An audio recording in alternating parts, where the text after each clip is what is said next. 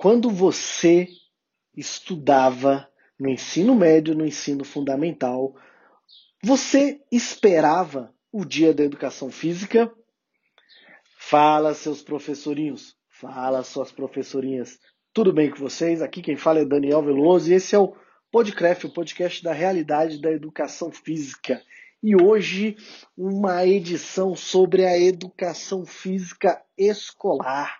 Como que a educação física escolar ah, reagiu a esse tempo, a essa situação de pandemia, quarentena, distanciamento social, lockdown, não sei como vocês chamam.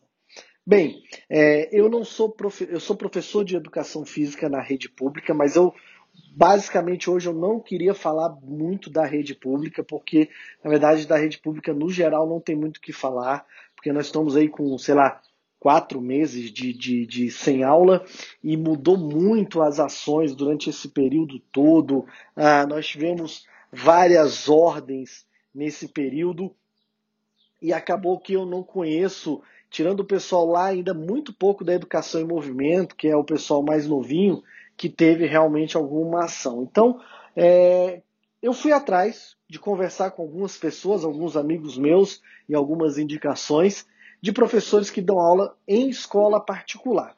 Bem, o que aconteceu em escola particular foi, foi, foram algumas coisas. A primeira coisa é o seguinte: todo mundo que era dessas das atividades complementares, então escolinha em escola, esporte no horário é, contrário, qualquer coisa nesse sentido, é, foi demitido. Então, ah, porque não tinha como ter prática, e normalmente esse pessoal ganhava por aluno, né? As escolas não, não mantiveram esses alunos. Porém, tive uma grata surpresa de que uh, algumas escolas mantiveram seus professores uh, sem nenhuma alteração na, no contrato de trabalho. Mas a predominância é que vários professores da educação física foram colocados primeiro num contrato suspenso, férias, depois contrato suspenso, recesso, o que podia ser feito. Uh, e aí, o que todo mundo falou, tanto o pessoal que teve que ir dar aula, quanto o pessoal que não teve condições de dar aula, e aí eu vou falar de cada um separadamente, uh, foi que é, a educação física passou por um desafio talvez um desafio maior do que o das outras disciplinas.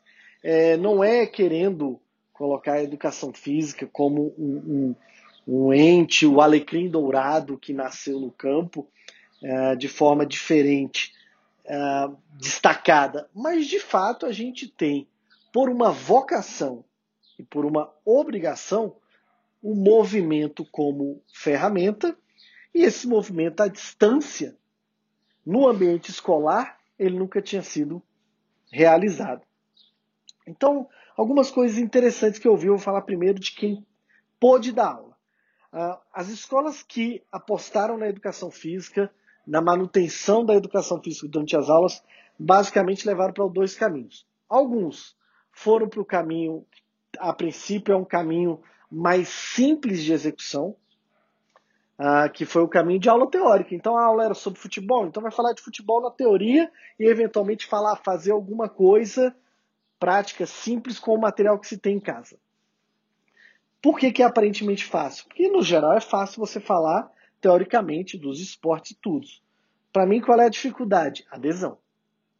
Conseguir adesão. Algumas outras escolas foram pro, ó, tem que fazer com que o aluno se movimente, tem que dar prática. Então aí tive alguns colegas que conseguiram fazer aulas gravadas, aulas ao vivo, aulas online e foram se adaptando a esta situação. Alguns com muito apoio da escola, muito apoio mesmo, ah, normalmente escolas grandes, e algumas outras escolas ah, falando assim, professor, se vira o que você conseguir fazer, tá valendo. E aí tem um caso interessante que, obviamente, eu não vou comentar o, o, a, eu não vou cometer a indelicadeza ética de falar que foi a escola Corgeso e o profissional que uh, me falou que é, ele, como profissional, uh, foi dispensado pela escola no sentido de que, ó, a coordenação chegou e falou, ó, você não precisa dar aula não, tá tranquilo, tá? Fica de boa, você vai receber o seu salário normal e você não precisa dar aula. E esse cara ficou por, sei lá, três semanas, um, um mês, dois meses, pedindo, implorando, pelo amor de Deus, para dar aula. E aí até que permitiram que ele começasse a dar uma aula, e ele começou com 20 minutos semanais, dando aula para os alunos online, ah, e até que foi aumentando e está conseguindo agora mostrar para a coordenação a importância da educação física. E aí eu chego num ponto importante, que é a desvalorização da educação física no ambiente escolar. Parte dos profissionais não conseguiram dar aula. Chegaram, foram dispensados. Tem um outro aqui que é educação infantil. Conversei com outro professor aqui de educação infantil, é, é, que é inclusive ano do aquele é, primeiro ano, né? Que ele falou, Daniel, não estou dando aula, me dispensaram, continuam me pagando e não pedem nada para mim. Crianças de 6 anos de idade. Ah, mas, no geral, o que eu, tenho, o que eu percebi é o seguinte. Ah, o problema não é o EAD, não é essa educação à distância, não é a pandemia. A pandemia ela apenas escancarou um problema grave da educação física, que é a não importância da educação física no ambiente escolar. Eu acho que eu já falei disso aqui, não lembro bem, mas eu vou falar novamente. É, há cerca de dois anos, mais ou menos, rolou um meme no Twitter, eu mexo muito em Twitter, uh, e aí era assim, o pessoal colocava a lista de disciplinas e tinha que falar o quanto que a pessoa gostava daquela disciplina. Né? Então a pessoa ia lá e dava nota. Matemática, 8 barra 10, então quer dizer que a nota era 8 de 10, né? Português, 7 barra 10. Aí iam lá todas as disciplinas, né? Química, física, biologia, história, geografia, filosofia, sociologia, artes. E quem não estava? Educação física. Você que é professor de educação física uh, em escola, algum aluno seu tem medo de reprovar em educação física? Eu sei que existe o conceito de que ah, a educação física trabalha na formação pelo cidadão, a gente não deve é, é, é, é, se preocupar com a reprovação e tudo. Viu? Beleza, tudo bem. Mas você entende que o fator medo de reprovação está relacionado com a importância? E eu acho que a educação física, nesse caso, por exemplo, não assusta ninguém. Então existe um problema muito maior do posicionamento da educação física dentro da escola, então, por exemplo, eu, como conselheiro do CREF, já tive que ir duas vezes lá no, no, no, no Congresso para participar de audiência pública para fazer a defesa da educação física no ambiente escolar, porque a cada quatro anos um projeto de lei renasce lá, querendo colocar a educação física como opcional. E olha como isso é grave, gente. Veja as escolas é, antigas e escolas novas. As escolas antigas, elas têm uma predominância de terem uh, ginásios grandes, uh, quadras grandes. Pode até não usar, mas tem. Veja as escolas novas. A maioria das escolas novas, é, os espaços para educação física são completamente adaptados. Completamente adaptados. E eu estou olhando para você, viu, senhor ideal de Taguatinga Norte, que por um grande período teve a aula prática de educação física no, no, no, no terraço do prédio, que era aqui na, na QND, em Taguatinga, num espaço mínimo. Ou, como eu já vi, o objetivo de Águas Claras, por exemplo, que a, tem ensino médio lá e o tamanho da quadra para fazer todas as modalidades, que a quadra lá tem uma tabela. Esse tabela vocês não estão vendo aí, mas eu estou colocando umas aspas aqui. É, porque acho que a tabela não deve ter nem é, dois metros e meio de altura o aro. Tem tabela, tem trave e, e tem a marcação é do tamanho de uma quadra de voleibol. Então você tem uma quadra de futsal, handball e basquetebol enfiada numa quadra de voleibol de 9 por 18, que eu nem sei se tem 9 por 18. E menos de um metro de espaço entre a quadra e, e, e a grade. entendeu? Extremamente perigoso.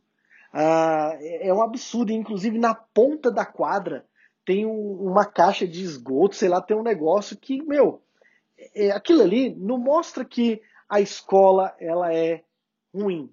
Mostra que a escola não dá importância à educação física. É simples.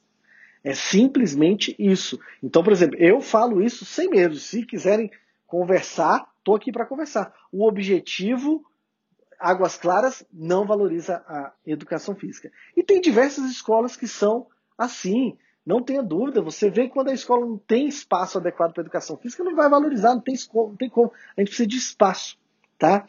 E aí, isso vem de uma coisa que tem acontecido na educação física já há muito tempo, que é uma cultura de adaptação constante da educação física. Então a educação física tem que, tem que adaptar para ter uma bola diferente, para fazer um brinquedo da, do, da garrafa PET, entendeu? Uh, isso, cara, a gente, a gente fica adaptando. Aí começa a adaptar o material, adapta o espaço. Ah, não, então a quadra não precisa ser 40 por 20, então a quadra pode ser 20 por 10 e você dá, dá, dá uma adaptada aí, beleza, professor? Quanto mais se adapta, menos apresenta a o valor, a importância da educação física, tá? Teve uma, um negócio ano passado que foi assim espetacular como experiência que eu vivi, mas eu tive a, a oportunidade de, por exemplo, conhecer as instalações esportivas da Escola Americana de Brasília. E aí um grande amigo meu estava comigo nessa visita e ele estudou a vida toda em escola pública e quando a gente chegou lá tinha um ginásio, né, o ginásio da Escola Americana de Brasília, e ele, você vê lá que tem uma, mesmo pequeno, tem uma arquibancada, e ele tinha lá uma adaptação, um bom espaço da quadra, tabela e, e, e traves, e além disso, ao lado da, da, do ginásio, fora as quadras externas que eles têm, ao lado do ginásio, tinha uma mini academia. E ele olhou aquilo tudo e ele falou, cara, se eu tivesse tido isso aqui na minha escola pública, eu teria sido atleta mas a gente sabe que as estruturas da nossa escola pública não não chegam não existe um padrão de estrutura de educação física em escola pública. Se você visitar as escolas públicas de Brasília, você vai ver que o único padrão que existe das instalações de educação física é a precariedade. Não tem padrão de quantidade de quadras, de como são as quadras, se preparação para ser coberta ou não ser coberta, espaço para material não existe. Simplesmente não existe nenhum tipo de padrão, não existe conceito. Onde não tem conceito, fica difícil apresentar importância.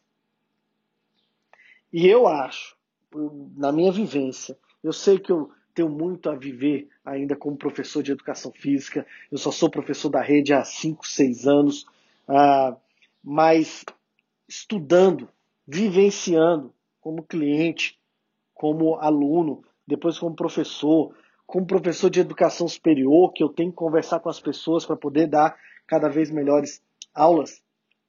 Há uma influência muito grande disso, de como a LDB de 90, é, Lei 939496 colocou a educação física dentro dessa formação ampla do estudante, mas sem valorizar ou dar obrigação da prática.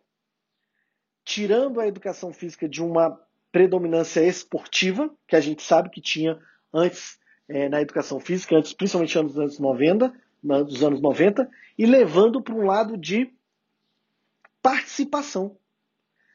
Participativo, inclusivo, e é legal ter ginástica, ter dança, ter lutas, ter todos aqueles conteúdos lá na educação física, mas sem a obrigação da prática, a gente agora tem um monte de gente que viu um monte de coisa ali mais ou menos que existe, a dança africana, a capoeira, o futebol, não sei o quê, mas que não faz de fato nada dentro da escola. Pouquíssimas são as escolas que existem, que existe esse direcionamento. A gente cita fácil aqui algumas mais famosas, né? La Salle, Marista, é, é, é, Fátima, Mackenzie, mas no geral a gente ficou nisso como uma expressão que eu vi há pouco tempo, numa punheta de pau mole, que não vai para lugar nenhum. A gente não dá realmente a formação física dos estudantes e não contribui predominantemente na formação deles como, como é, cidadão, na formação plena dele como ser humano. A gente ficou no meio do caminho. Porque não pode exigir, porque tem uma série de limitações. Tá? O esporte ele é seletivo, mas o, a, a seleção esportiva que existe, ela tem e deve ser usada para educar. Então você educa pela seleção, você inclui pela seleção.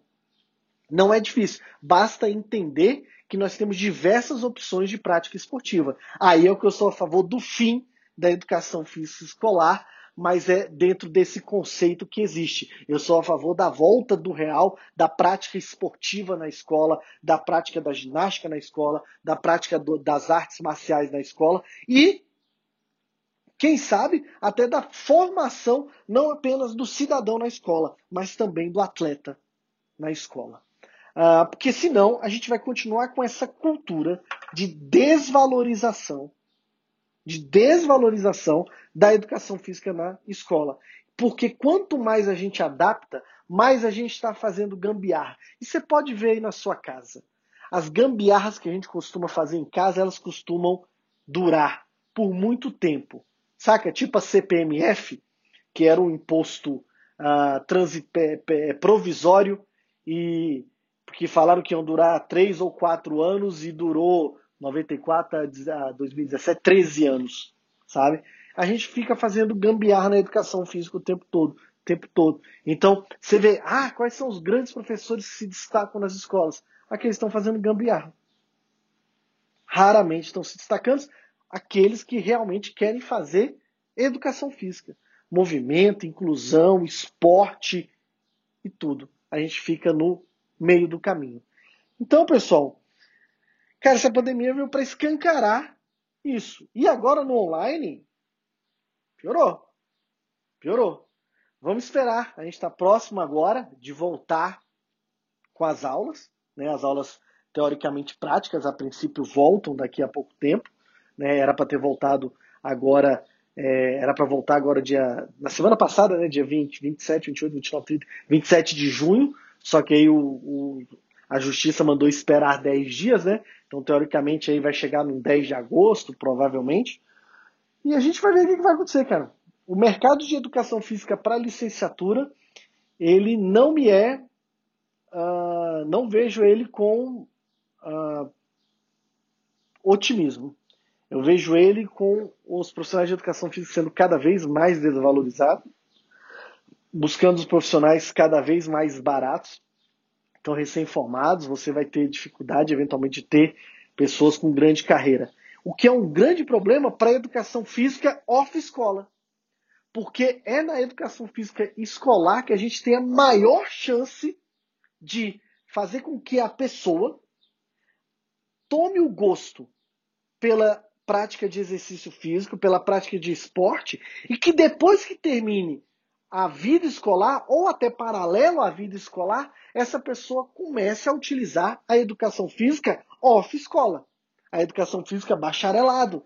Então comece a frequentar academia, escola esportiva, que futuramente tenha personal training, que valoriza a prática de exercício físico. É isso. Se a gente não valorizar, se o profissional de educação física não valorizar a educação física na escolar, vai contribuir com a, pequenice, pequeneza não sei qual palavra usar, mas vai contribuir com o não, o não crescimento em manter a educação física pequena. E, gente, a educação física é pequena.